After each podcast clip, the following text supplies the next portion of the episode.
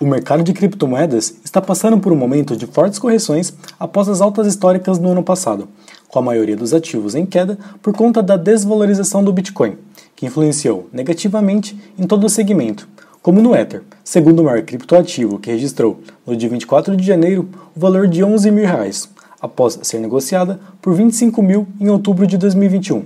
A BNB moeda da corretora Binance e terceira colocada em capitalização de mercado, enfrentou uma retração de 45% no período de três meses e observou seu valor ir de 3.600 em sua alta histórica para cerca de R$ 2.000 atualmente.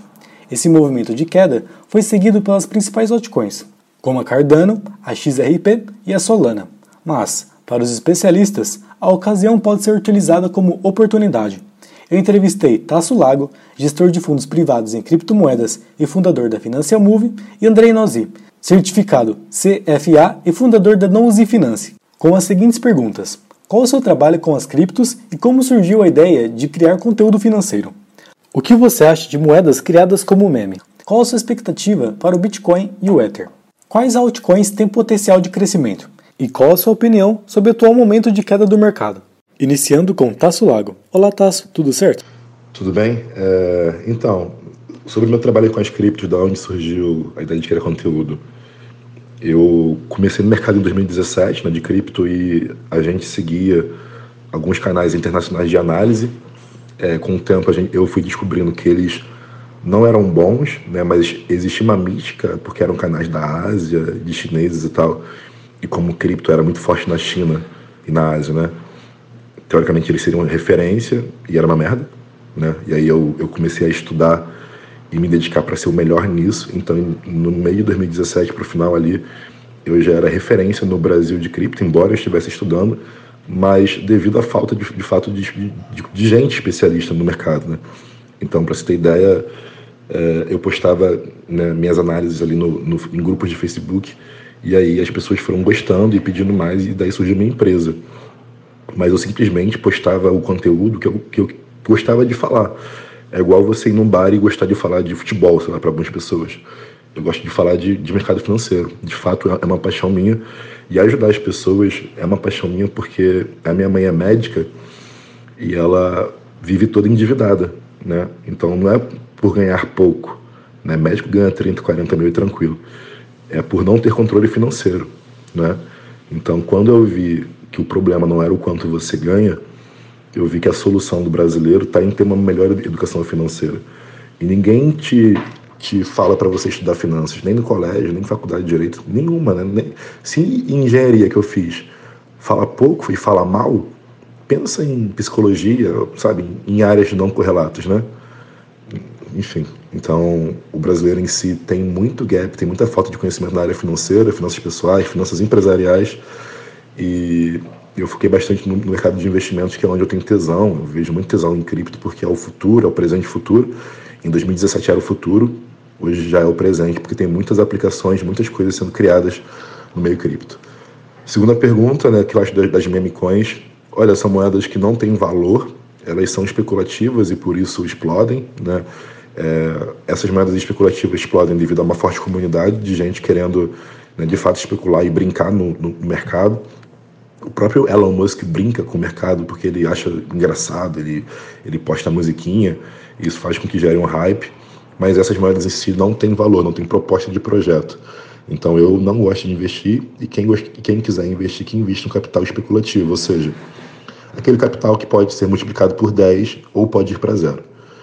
É, qual a minha expectativa com o Bitcoin o Ether? Bitcoin, ao meu ver, extremamente saudável. É, essa correção ali é, ao meu ver, é só, só sobre o ponto de vista, né? porque considerando que a gente rompeu o topo histórico nos 20 mil dólares, agora 42, 41 seria 100% de, de valorização desde o último topo. E acredito que a gente possa ver o Bitcoin aí nos 100 mil dólares tranquilamente. E o Ether, é, após a atualização EIP 1559 e London, que aconteceram no meio do ano passado, a gente está vendo o Ethereum se tornar deflacionário de pouco em pouco. Existe uma atualização que é a Ethereum 2.0, que vai ser nos próximos anos aí, que assim que acontecer, Ethereum de fato vai ser deflacionário.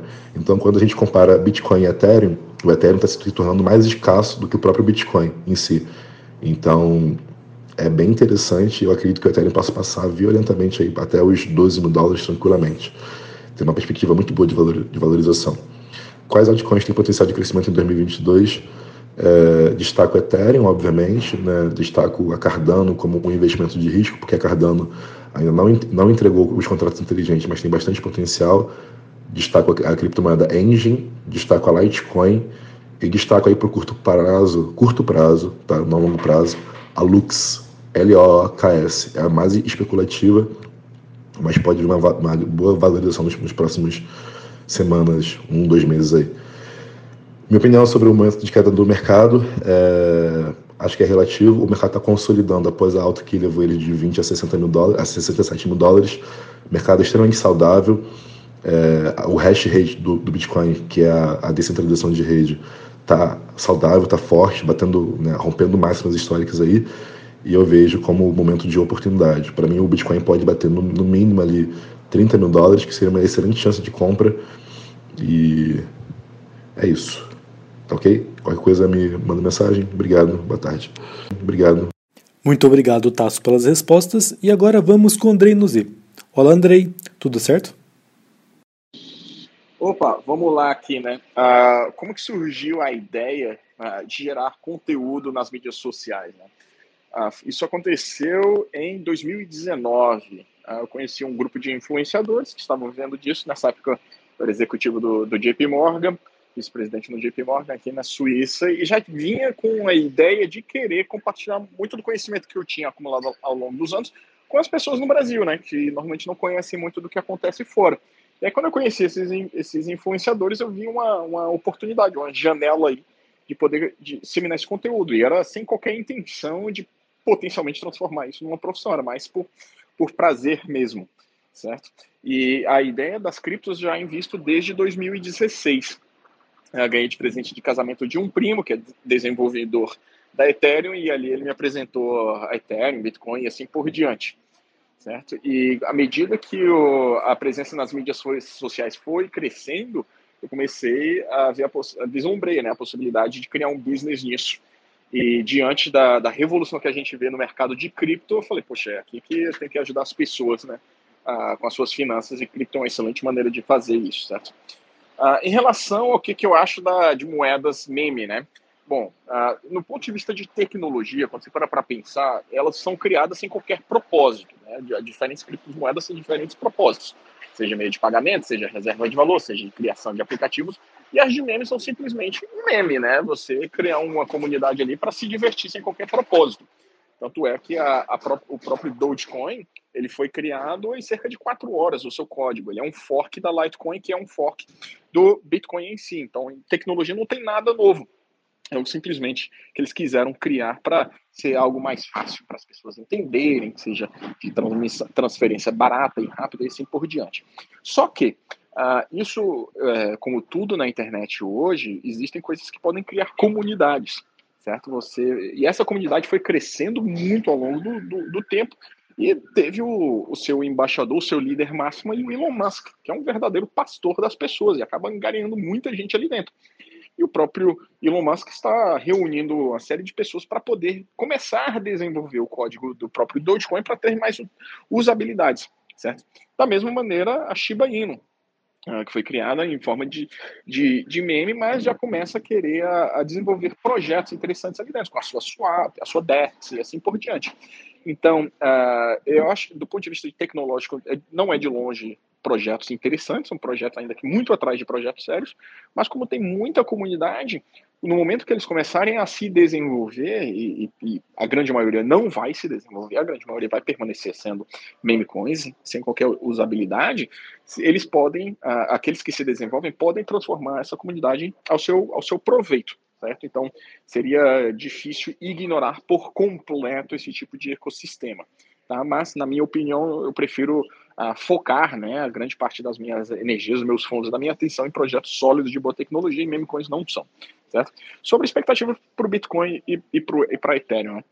Né? O Bitcoin ele é a dominância do mercado. O que acontece com ele vai influenciar o resto do mercado, certo? O Bitcoin segue eh, sendo mais aceito e mais conhecido cada vez mais por países, por pessoas, por grandes instituições, por grandes investidores, e a tendência é que continue sim, principalmente porque a gente já começa a ver o real o uso que ele pode trazer na economia real, ah, dado o exemplo aí de El Salvador, implementou já há alguns meses na sua economia real, está funcionando sim, certo? Então a, a expectativa é que outros países comecem a adotar se fala aí de países, é, e sempre países pequenos ainda, tá? Porque ainda é muito da parte de teste.